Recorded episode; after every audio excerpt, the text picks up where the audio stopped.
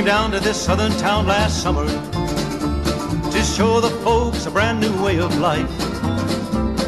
But all you've shown the folks around here is trouble, and you've only added misery to their strife.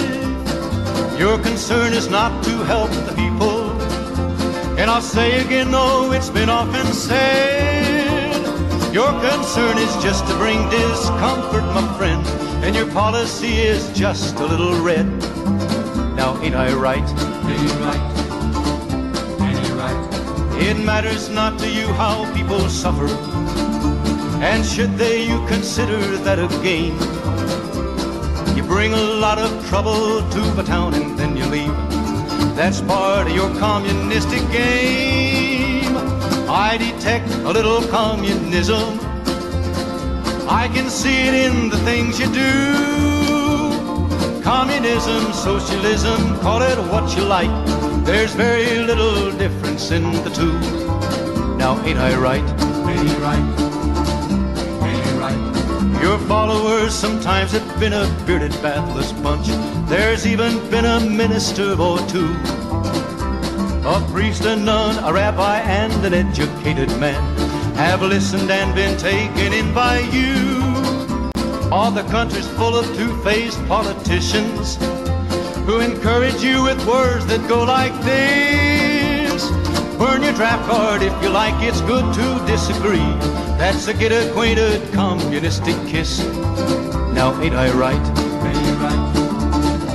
Ain't right? One politician said it would be nice to send some blood and help the enemy in Vietnam. That's what he says, here's what I say, let's just keep the blood. Instead, let's send that politician man. Let's rid the country of the politicians who coddle tramps that march out in our street, protesting those who want to fight for freedom, my friend. This kind of leader makes our country weak. Now, ain't I right? Ain't right? Let's look and find the strong and able leaders. It's time we found just how our neighbors stand. If we're to win this war with communism, let's fight it here as well as Vietnam. Let's rise as one and meet our obligations. So communistic boots will never trod across the fields of freedom that were given to us with the blessing of our great Almighty God. Across the fields of freedom that were given to us with the blessing of our great Almighty God.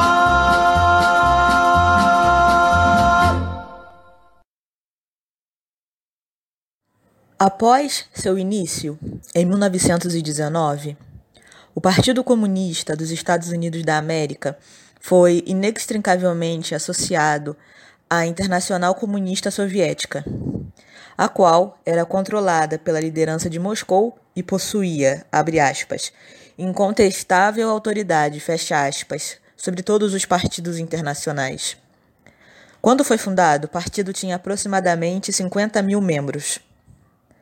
Na década de 20, os membros do Partido Comunista dos Estados Unidos haviam diminuído para 15 mil, aproximadamente, porque o Comintern forçou-o a adotar uma posição ultra-revolucionária e desistir de tentativas de, abre aspas, construção de coalizões, fecha aspas. A Grande Depressão presenteou o partido com a oportunidade de recrutar e formar seus membros. O Partido Comunista dos Estados Unidos usou tempos difíceis como instrumentos de propaganda para atacar o capitalismo, particularmente as políticas liberais da recente administração de Franklin Delano Roosevelt, enquanto se infiltrava com sucesso em agências governamentais, notavelmente a Agricultural Adjustment Administration. Em 1935, com a ascensão do nazismo, o Comintern mudou sua política e adotou a tática do Popular Front, a qual permitiu que o Partido Comunista dos Estados Unidos se apresentasse como antifascista e defensor do liberalismo americano. Como líder do Partido Comunista dos Estados Unidos entre 1935 e 1945, Earl Balder declarou, aspas, comunismo é o americanismo do século XX. Essa nova tática aumentou os membros do partido para quase 100 mil pessoas, seu auge, e permitiu, simultaneamente, que o partido se infiltrasse em uma série de instituições liberais e as usasse como grupos de fachada. O Partido Comunista dos Estados Unidos trabalhou para tornar-se uma presença dentro da poderosa federação sindical Congress of Industrial Organizations, a qual mais tarde se fundiria com a American Federation of Labor para se tornar o AFL-CIO. Em 1939, o Pacto Nazi-Soviético trouxe um fim à pose antifascista do Partido Comunista dos Estados Unidos. Logo após, o partido retornou às suas agressivas denúncias anteriores da política americana convencional. Um passo que, eventualmente, trouxe um colapso em número de membros, especialmente quando o partido inverteu o curso mais uma vez com a invasão de Hitler à União Soviética. Após o fim da Segunda Guerra Mundial, a hostilidade soviética ao Ocidente veio à tona mais uma vez. Em 1944, criptoanalistas do exército americano quebraram o código de comunicações do KGB e, em 1948, o projeto Venona identificou centenas de agentes de espionagem soviéticos nos Estados Unidos. Embora a administração Roosevelt tenha rejeitado as alegações republicanas de que os comunistas teriam se infiltrado no New Deal no fim da década de 40, a administração Truman começou a tratar a ameaça comunista como uma questão muito séria.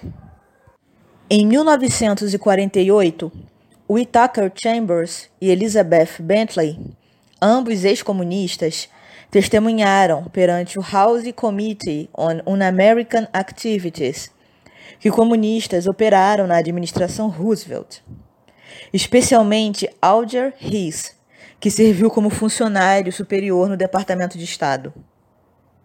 Em janeiro de 1950, Hiss foi condenado. Um ano depois, em 6 de março de 1951, Julius e Ethel Rosenberg, membros do Partido Comunista dos Estados Unidos e militantes stalinistas, foram julgados por espionagem e executados dois anos depois, em 1953. Gerações de radicais os veem como mártires da causa. E, ainda hoje, muitos ainda protestam contra sua culpa, ainda que as evidências continuem a provar que eles se engajaram em uma conspiração para roubar segredos nucleares dos Estados Unidos e entregá-los à União Soviética. Joseph McCarthy, senador de Wisconsin de 1947 a 1957, tornou-se o mais famoso e agressivo político a tomar a bandeira anticomunista. Em 1950, apesar do expurgo do Partido Comunista dos Estados Unidos da política americana estar bem encaminhado, McCarthy usou seu sentimento anticomunista para obter poder. Afirmando que estava na posse de uma lista de comunistas no Departamento de Estado e mais tarde na administração Truman e no Exército Americano, McCarthy se lançou no centro das atenções nacionais. Sua influência, no entanto, seria de curta duração. Em 1954, ele foi censurado pelo Senado por abuso de poder legislativo ao invés de eliminar os comunistas do governo, os métodos McCarthy se tornaram um benefício para a esquerda radical. Ao evocar o espectro de caça aberta às bruxas, ele deu à esquerda comunista uma bandeira em torno da qual se reagrupar. À medida que a Guerra Fria se desenvolvia e a legislação do Congresso se direcionava às suas atividades revolucionárias, o Partido Comunista dos Estados Unidos teve que se retirar para o subsolo em 1956, o abre aspas, discurso secreto, fecha aspas, de Nikita Khrushchev, denunciando os crimes de Stalin e a invasão soviética da Hungria, reduziu ainda mais a filiação ao Partido Comunista dos Estados Unidos, a qual caiu a 3 mil membros. Em 1959, Gus Hall se tornou líder do marginalizado Partido Comunista dos Estados Unidos que era uma sombra do que havia sido uma geração anterior. Apesar do apoio do Partido Comunista dos Estados Unidos às invasões soviéticas de Praga e do Afeganistão ter continuado a estigmatizar o partido como parte da velha esquerda, esse começou a ver algum aumento na filiação na década de 70. Alguns antigos membros do partido agora se sentiam seguros para regressar à organização. E um pequeno número de radicais dos anos 60 também se juntou ao partido. Desde a sua criação, o Partido Comunista dos Estados Unidos investiu recursos para recrutar afro-americanos para as suas fileiras. Embora esse esforço nunca tenha rendido muitos membros e colapsado com o advento do movimento pelos direitos civis no fim da década de 50, Ebert Aptker, um membro de longa data e fundador do American Institute for Marxist Studies, e Angela Davis agora tentavam incorporar o radicalismo racial no partido. Embora seu objetivo sempre tenha sido desenvolver um partido comunista nacional, em 1984, o Partido Comunista dos Estados Unidos começou a dar suporte indireto ao Partido Democrata, como única alternativa ao conservadorismo da era Reagan. Em 1987, Mikhail Gorbachev introduziu a perestroika na União Soviética levando eventualmente à quase desintegração do Partido Comunista dos Estados Unidos. Em 1992, Herbert Aptker e Angela Davis se separaram do partido para fundar o Committee of Correspondence for Democracy and Socialism. Em 2008, o Partido Comunista dos Estados Unidos criou a chamada, aspas, Aliança Trabalhista e Popular, fecha aspas, para apoiar a candidatura presidencial de Barack Obama. Em 31 de janeiro de 2009, Sam Webb, líder do Partido Comunista dos Estados Unidos, proferiu um discurso celebrando que, abre aspas, um amigo do trabalho e seus aliados está sentado na Casa Branca, fecha aspas. Ele descreveu a posse do presidente Obama como um sinal de que, abre aspas, uma era de mudança progressista está ao nosso alcance não é mais um sonho vão. Fecha aspas. De acordo com Webb, a nova administração já estava considerando um, abre aspas, novo modelo de governança que desafiaria o poder corporativo, os lucros e prerrogativas, fecha aspas. Em outubro de 2010, o vice-presidente executivo nacional do Partido Comunista dos Estados Unidos, Jarvis Steiner, falou em Detroit sobre a necessidade de americanos de esquerda e progressistas votarem nos democratas nas eleições de meio de mandato. Em 3 de novembro de 2010, dia posterior às eleições de meio de mandato, nas quais os democratas perderam seis assentos no Senado, mais de 60 assentos na Câmara e sete governos estaduais, o presidente do Labor Commission do Partido Comunista dos Estados Unidos, Scott Marshall, enfatizou que a sua organização trabalhara colaborando em campanhas políticas com o presidente do AFL-CIO, Richard Trunca. Disse Marshall, aspas, A contínua independência do movimento sindical foi tremendamente elevada pela eleição e de maneiras muito específicas, não apenas em geral.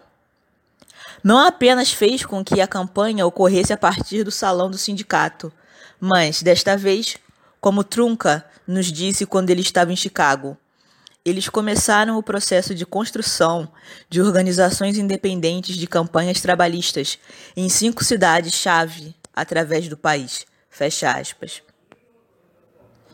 Também, em 3 de novembro de 2010, o Partido Comunista dos Estados Unidos elogiou a administração Obama por estar, abre aspas, realizando muitas coisas, fecha aspas.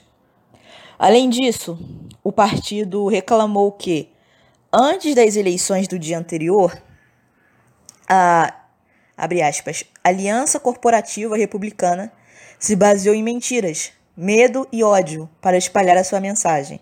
Fecha aspas. O partido elogiou os sindicatos por terem trabalhado para elevar a abre aspas, consciência de classe fecha aspas, E, por fim, afirmou que a prioridade principal do Partido Comunista dos Estados Unidos para o futuro imediato seria, abre aspas, aprofundar e expandir a consciência de classe, fecha aspas. No final de 2010, um membro do Partido Comunista dos Estados Unidos, C.J. Atkins, pediu que seus companheiros abandonassem o rótulo de comunista. Assim, eles poderiam trabalhar dentro do Partido Democrata de modo mais efetivo. Logo depois, Joe Sims, coeditor da publicação People's World do Partido Comunista dos Estados Unidos, reconheceu não apenas que a colaboração com os democratas aspas, seria uma área de engajamento para aqueles que estavam querendo fazer a diferença, mas também que, um dia, talvez os comunistas seriam capazes de capturar inteiramente o Partido Democrata. Contudo, Sims alertou contra a total dissolução do Partido Comunista dos Estados Unidos no Partido Democrata ao invés disso, ele aconselhou sua organização a permanecer como uma entidade separada, trabalhando tanto dentro quanto fora do Partido Democrata, conforme requeressem as circunstâncias. Em 5 de dezembro de 2010, o Partido Comunista dos Estados Unidos realizou uma cerimônia em Connecticut, onde John Olsen, líder do AFL, CIO de Connecticut, foi homenageado. Modus operandi do Partido Comunista dos Estados Unidos é deslegitimar e denegrir a sociedade americana, retratando-a como profunda e irremediavelmente infestada pelo racismo, sexismo, homofobia e todas as formas de injustiça. Em 2014, a organização usou a sua publicação emblemática People's World para fomentar a disputa racial em Ferguson, Missouri, na sequência da morte a tiros de um policial branco por um suspeito negro. Em janeiro de 2015, o presidente do National Committee do Partido Comunista dos Estados Unidos, John Bastel, publicou um ensaio no People's World afirmando que os comunistas americanos estavam ansiosos para trabalhar com o Partido Democrata, a fim de atingir seus objetivos. Ele escreveu, abre aspas, o trabalho e outras forças sociais-chave não estão prestes a deixar o Partido Democrata tão cedo.